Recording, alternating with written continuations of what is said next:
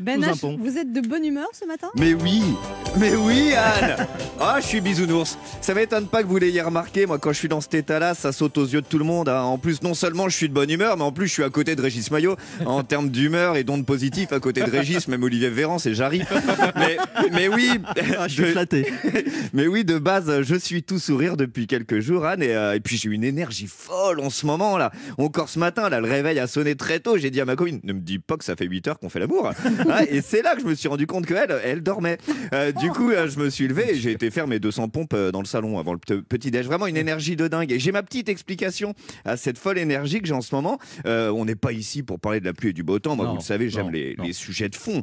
Mais quand même, il fait plaisir ce soleil là. Oh là là Oh, mais c'est forcément ça la raison, moi. Comme tous les gamins de la grisaille, donne-moi deux rayons de soleil et mon humeur bascule. hein. En plus, ces dernières années, là, le, le climat c'est devenu complètement binaire. hein. Soit on est le 15 novembre, soit on est le 15 août. Et ça change parfois du jour au lendemain. Tu peux passer de l'hypothermie à l'insolation en moins de 5 heures. Hein, tu, tu crois te réveiller à Miami Beach? Dommage, t'es à Vladivostok.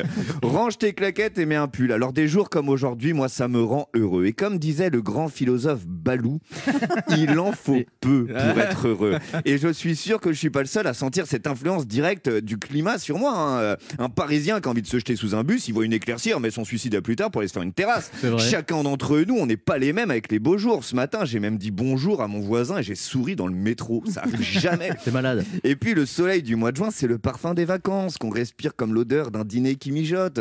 On n'y est pas encore, mais on sent que ça va être bientôt servi. On imagine toutes ces perspectives réjouissantes. Ah ouais, on s'imagine un dimanche, un pique-nique, les copains, le Mmh. rosé, le Oh. variant indien. Euh, ah, on se voit à la plage, une rencontre, un baiser, le variant brésilien. On veut le grand air, on veut la mer, deux doses de Pfizer. Ah, Après plus d'une année de couvre-feu, même une semaine au bord d'un étang en Tchétchénie, on est preneur.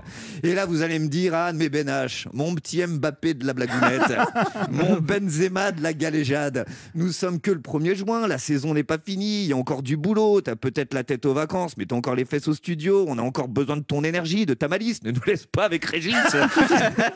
Ce à quoi me ce à quoi je vous répondrai qu'il existe une bonne nouvelle, euh, bah, c'est que dès demain, la pluie fait son retour. Eh donc ouais. j'attendrai encore un petit peu pour les vacances. Anne Romanoff sur Europe